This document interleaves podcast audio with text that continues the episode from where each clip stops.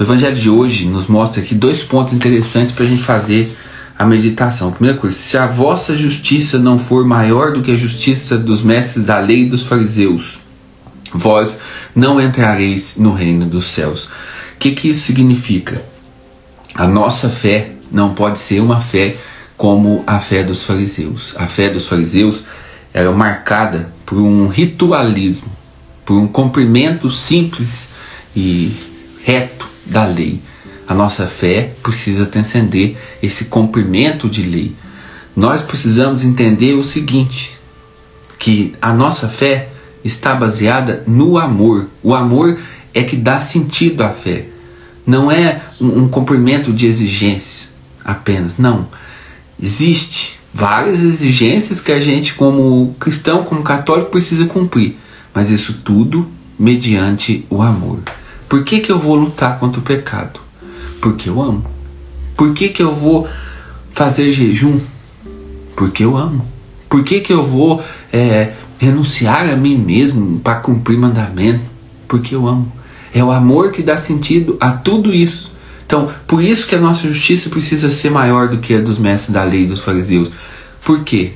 Os fariseus, eles eram homens ali de um, um cumprimento ritual muito intenso. Você vê falar de fariseu no evangelho, você pensa que eles eram uma cambada sem vergonha. Não. Os fariseus, eles eram, digamos assim, os religiosos da época. Eles eram tidos como aqueles homens que observavam a lei, que estavam à frente dos cultos e dos ritos. Esses eram os fariseus.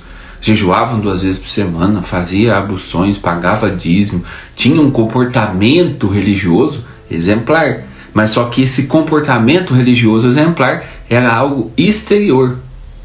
Era algo exterior. Não era algo que transformava o interior, não era algo que mudava o interior. Por quê? Porque não tinha o amor. Eles não baseavam sua prática de fé no amor. Era apenas nesse cumprimento do rito, nesse cumprimento da lei vazio, porque se não ama, que sentido que tem? Não tem sentido nenhum. Eu faço jejum, eles faziam jejum, eles observavam para quê? Para ser visto por outras pessoas, para de repente conseguir um cargo. É isso que eles faziam. Ali nas suas rodas, um, um queria aparecer mais do que o outro. Sempre o exterior, sempre o exterior, nunca o interior. Então, para nossa justiça ser maior do que a dos fariseus, nossa prática deve estar baseada no interior, no amor que eu amo. Eu amo Jesus e por amar a Jesus eu faço, realizo minhas práticas de fé. Nós estamos, por exemplo, no meio da quaresma. Nós estamos na quaresma, por que, que a gente vai fazer penitência quaresmal? Para aprender a amar, aprender a amar Jesus. Jesus não vai ficar revoltado, brabo com você se você não fazer penitência. Não vai. A misericórdia de Deus é infinita, mas é por isso mesmo que a gente deve buscar viver o amor. Diante de tão grande amor que Deus tem por nós, nós precisamos dar uma resposta. Nós olhamos para nós mesmos, podemos ver que a nossa vida ainda não está configurada ao Cristo. Então, por isso, a gente deve entrar de cabeça naquilo que a igreja nos propõe, no jejum, na penitência, na oração e assim a nossa justiça estará sendo maior que a justiça dos fariseus, porque ela está baseada aqui, no coração, no interior. Ela não é simplesmente é, um, um ritualismo. Não. Nós não ficamos ali fazendo as práticas e anotando num caderninho. E depois, como se a gente chegasse diante de Deus e falasse assim: Olha aqui, ó, olha tudo que eu fiz, tanto que eu sou bom. Gente, não pode ser assim. Essas práticas, elas têm por fundamentar, elas têm como fundamento nos ajudar a crescer no amor, a amar. Nós não sabemos amar a Jesus, nós não sabemos amar a Deus. Nosso amor é tíbio, nosso amor é fraco. Então por isso vem essas práticas para nos ajudar a amar, para nos ajudar a crescer no amor. Não é, por exemplo, as pessoas ficam às vezes preocupadas demais com o número das coisas. Não se preocupe tanto com o número dias atrás uma pessoa perguntou assim: ah, se eu for rezar o rosário e não rezar um terço é pecado? Ou tipo, se eu rezar um terço à noite, se eu rezar três terços de manhã, rezar um terço, um terço à noite é pecado? De maneira nenhuma, de maneira nenhuma. Nós, essas práticas devem ser uma prática em que eu busque amar. Eu não posso apenas, por exemplo, eu vou rezar o rosário. Aí eu tenho que acabar o terço. Aí eu começo a rezar o rosário com um único pensamento: nossa, preciso acabar com esse rosário aqui. Nossa, hoje tem quatro terços para rezar. Meu Deus, o que, que eu faço? Não vai dar tempo.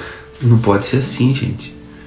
Não é um, um rito que eu preciso cumprir. Não, eu vou rezar o rosário, beleza, mas eu preciso buscar meditar os mistérios, eu preciso buscar entrar em comunhão com Jesus para amar Jesus.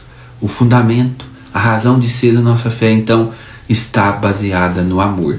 E aqui, na segunda parte do Evangelho, fala de uma, talvez assim, uma dificuldade e um desafio que seja para nós o maior. Eu penso que é um dos maiores, que é essa questão de amar o inimigo, de dar um passo e ir ao encontro daquela pessoa que eu tenho dificuldade de relacionamento, ou então que me traiu, ou então que me decepcionou. Eu tenho que ir ao encontro dessa pessoa. Eu não posso nunca odiar.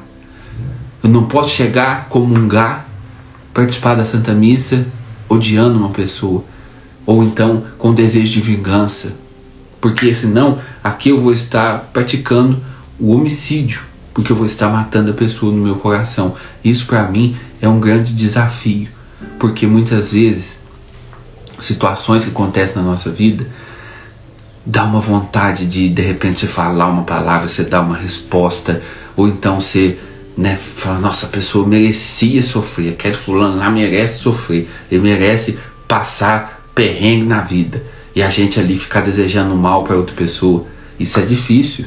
Vamos ser sinceros, isso aqui não é fácil não. Para cumprir isso, para cumprir é, isso que está aqui no Evangelho é uma luta. Isso aqui é morrer para nós mesmos e é, isso é renunciar a si mesmo. Por exemplo, uma pessoa que te ofendeu, uma pessoa que você sabe fica falando de você, não ter aquela pessoa como inimigo, mas estar reconciliado com essa pessoa. É uma luta. Uma pessoa que te prejudicou, prejudicou alguém que você ama. Nós não podemos guardar mágoa, não podemos guardar rancor, ressentimento, porque senão nós estamos pecando aqui contra esse não matarás. Nós estamos matando a pessoa. Aqui começa o nosso desafio, talvez um dos maiores desafios, que é justamente viver reconciliado com o irmão. Isso aqui é preciso de oração, é preciso de luta, é preciso de um empenho para que a gente possa viver o que o Evangelho de hoje nos diz. Você vai dar uma oferta? Vai lá, se reconcilia com seu irmão primeiro.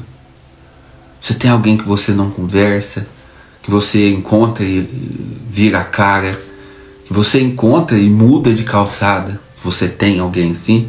O Evangelho de hoje te fala: antes de comungar, antes de fazer a sua oferta, vai lá e reconcilia com este irmão. Não é fácil. Não é fácil porque várias são as situações que a gente humanamente não quer dar essa resposta. Humanamente a gente não quer se reconciliar.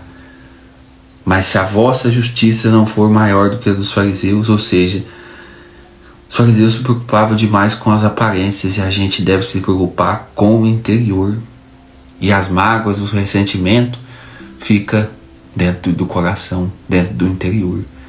Então aqui aonde ninguém vê, você pode, por exemplo, ter ódio de uma pessoa e ninguém vê, só Deus. Mas a vossa justiça precisa ser maior do que a dos fariseus. Então nós precisamos ir ali e se reconciliar. E o pior, o pior que, que não é o pior, aqui Jesus não está dando concessão nenhuma. Não tem nenhuma concessão. O Evangelho não fala aqui, por exemplo, vamos supor que o Evangelho falasse. Mas se você tem alguma ofensa e essa ofensa não foi muito grande, perdoa. Se você tem um inimigo, mas o seu inimigo não, não fez nada grave contra você, perdoa. O Evangelho não fala isso. O Evangelho fala de perdoar o inimigo, fala de perdoar quem vos ofendeu, e, sem concessão. Ah, mas a pessoa pecou contra mim, a pessoa me traiu. A... Perdoa. Perdão. Se você hoje, a pessoa te traiu, a pessoa é, te decepcionou ou fala de você, te persegue, Se essa pessoa hoje estivesse precisando de você, você ajudaria ela? Se você encontrar essa pessoa numa situação vulnerável, você estivesse na sua mão o poder de ajudar, você ajudaria? É preciso fazer essa pergunta e responder com sinceridade. Porque se você fala, eu não ajudaria. Se, se eu ver fulano caído, eu não dou a mão para levantar. Pode crescer de mim. Se você fala assim, você precisa urgentemente buscar a reconciliação com essa pessoa. Buscar primeiro a confissão e depois a reconciliação com essa pessoa. Nós precisamos entender uma coisa, para já encerrando aqui. Há certas situações e pessoas que a gente precisa de um distanciamento caridoso. Isso é uma coisa. Muito cuidado com o que eu vou falar aqui, porque esse distanciamento caridoso é, são situações, são pessoas que às vezes nós precisamos nos afastar um pouco, mas sem mágoa, sem ressentimento. Mas sempre que você se aproxima, às vezes você vê que aquilo ali não vai para frente. Ou então sempre que você, igual o fio de energia, você encosta no outro, bum, explode. Às vezes você vai ter que se reconciliar, se você fez alguma coisa, se está aquela situação chata, você se reconcilia. Mas você mantém uma distância com caridade. Você encontra, cumprimenta, conversa, reza pela pessoa, mas se afasta um pouco. Esse é um distanciamento caridoso que você vai se distanciar para que você não peque, para que não gere mais atrito. Aí tudo bem, sabe? Aí tudo bem, você tem a dificuldade de lidar com a pessoa, você a relação de vocês tem a dificuldade, você se afasta um pouco para manter uma convivência sadia. Isso é um distanciamento caridoso, que jamais pode ser, é, por exemplo, ah, eu vou me afastar e não quero nunca mais conversar com ela. Não é isso, aí você está em pecado.